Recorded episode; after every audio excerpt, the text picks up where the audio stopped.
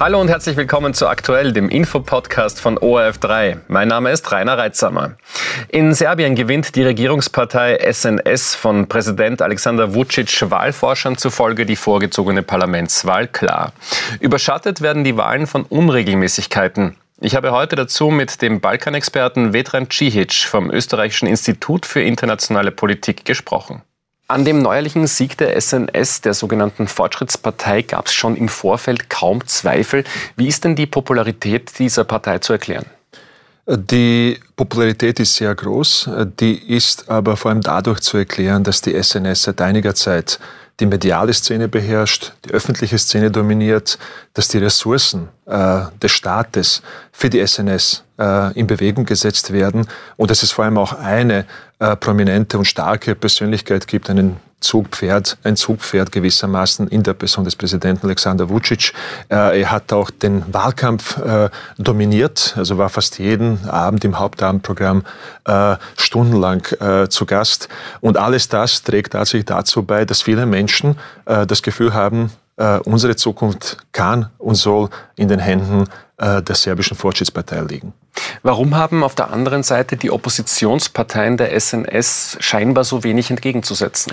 Na, es ist wirklich sehr schwer, wenn ein Staat äh, dermaßen stark kontrolliert wird von einer politischen Partei, wenn äh, der Zugang zu Medien sehr, sehr eingeschränkt ist. Also wenn man sich ja wirklich die, die Wahlkampagne anschaut, äh, in den Fernsehkanälen mit einer staatlichen Frequenz äh, gab es weniger als ein, zwei Prozent Zeit äh, für die Kandidaten der Opposition. Es gab keine einzige direkte Wahlauseinandersetzung zwischen den Kandidaten der Fortschrittspartei äh, und den Kandidaten, Kandidaten in der Opposition. Also in diesem sehr sehr, sehr strikt äh, kontrollierten öffentlichen Raum äh, gibt es auch keine freie und faire äh, Wahlauseinandersetzung. Und da kann die Opposition auch eigentlich nicht, äh, nicht, nicht punkten oder sehr schlecht punkten.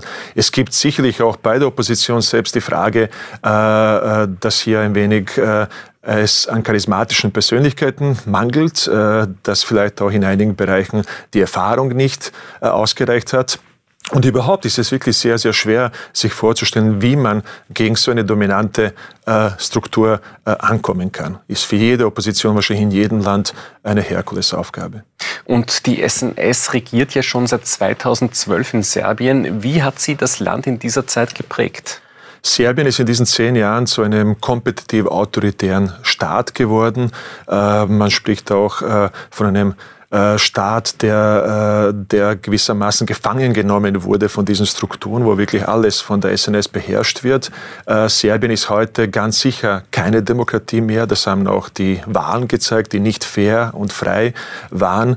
Serbien ist ein Land, das zwar formal sich auf dem Weg Richtung EU befindet, weit von einem EU-Beitritt entfernt ist. Und da kommt natürlich eine Paradoxie dazu, die man vielleicht erwähnen sollte. Gerade in diesen letzten zehn Jahren, wo Serbien auch mit der EU verhandelt hat, über die Mitgliedschaft, über die potenzielle Mitgliedschaft in der EU, hat Serbien eine, einen Prozess der Dedemokratisierung äh, hingelegt und befindet sich heute sicherlich im Kreis jener Staaten, äh, die man als autoritär bezeichnen kann, ob das die Türkei ist, ob es äh, Ungarn ist in der unmittelbaren Nachbarschaft. Das ist dann äh, oder jetzt jener Bereich, wo Serbien hinzuzu zählen äh, sein sollte. Lassen Sie uns darüber gleich noch ausführlich sprechen. Zuerst noch zu dieser Wahl. Es war bereits die dritte in nicht einmal vier Jahren. Warum ist das überhaupt nötig geworden, dass man äh, das neu gewählt worden ist? In der Tat gab es keinen äh, objektiven, ersichtlichen Grund, warum derzeit und jetzt gewählt wurde. Die letzten Wahlen haben im letzten Jahr stattgefunden. Es sind keine eineinhalb Jahre her, seit den letzten Wahlen im Jahr 2022. Alexander Vucic mit seiner Fortschrittspartei hat auch in der Zwischenzeit sehr stabil regiert. Es gab ja keine große äh, Verwerfung in der Koalition mit der Sozialistischen Partei.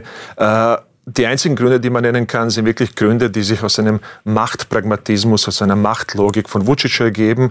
Er wollte sicherlich äh, dem Westen, also dem westlichen Druck, äh, äh, etwas entgegensetzen und Zeit kaufen. Also es gibt einen ziemlichen Druck in Bezug auf die Lösung der Frage mit dem Kosovo. Mit diesen Wahlen kauft er etwas Zeit. Er wollte auch sein Sitzen auf mehreren Stühlen zwischen Russland, China und dem Westen fortsetzen. Äh, jetzt hat er wieder einige Monate äh, dazugewonnen und kann dann hoffen, dass vielleicht dann irgendwann im äh, Ende des Jahres 2024 Trump ins Weiße Haus zurückkehrt und der wirklich sein politisches Programm auch in Bezug auf den Kosovo voll realisieren kann. Äh, und er hat auch äh, sicherlich sehr strategisch versucht, mit dieser vorgezogenen Wahl der Opposition den Wind aus den Segeln zu nehmen. Es gab im Jahr 2023 im Mai zwei Amokläufe äh, in Belgrad. Es gab eine große Mobilisierung auf der Straße, die über den Sommer abgeflaut ist. Aber es gab dennoch ein bisschen Momentum auf der Seite der Opposition. Mit diesem Sieg, mit der absoluten Mehrheit und auch vielleicht mit Grabenkämpfen, die man erwarten kann auf der oppositionellen Seite, hat er es geschafft, seine Macht noch einmal zu stabilisieren. Wie machen sich diese vielen Wahlen aber in der Bevölkerung bemerkbar? Ist da irgendwie das Vertrauen in die Politik geschwunden? Äh, sind viele Leute überhaupt wählen gegangen? Die Wahlbeteiligung ist nicht überragend äh, groß, also irgendwo zwischen 55 und 60 Prozent wird sie am Ende äh, sein. Äh, das ist nicht übermäßig viel, aber es ist auch nicht zu wenig. Also wir können das aus anderen europäischen Staaten, wo es auch geringe Wahlbeteiligungen gibt. Es gibt aber bei vielen eine Mischung aus Wut und Zorn äh, über das Regime.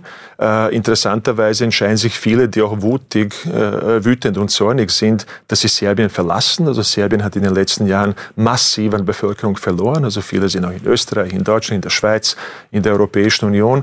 Äh, und es gibt einige, die durchaus apathisch sind und die sich denken, nach zehn Jahren Vucic, egal was ich mache, bleibt er. Und deswegen bleibe ich dann lieber zu Hause. Es ist ohnehin alles egal. Der macht das auf seine Art und Weise.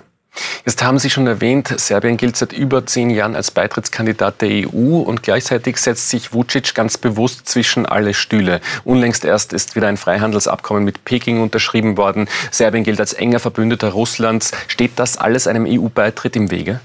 Also ich bin überzeugt, dass Vucic äh, keinen EU-Beitritt äh, anstrebt. Also er glaubt nicht an die Europäische Union. Er teilt ja auch ideologisch nicht die westlichen, die europäischen Werte. Er ist ein sehr pragmatischer Mensch, der weiß auch, dass Handel mit der EU äh, für Serbien und für sein Programm sehr wichtig ist. Deswegen bleibt er auf dem EU-Ticket.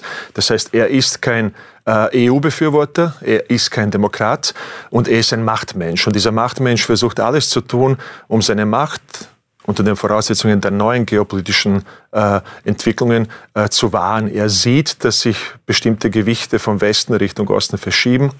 Er rechnet auch mit, einem, äh, mit einer Niederlage oder mit einer eingefrorenen Pattsituation in der Ukraine. Er rechnet mit dem Aufstieg der Rechten und er baut konsequent, nicht erst seit gestern, sondern seit einigen Jahren, die Beziehung zu China.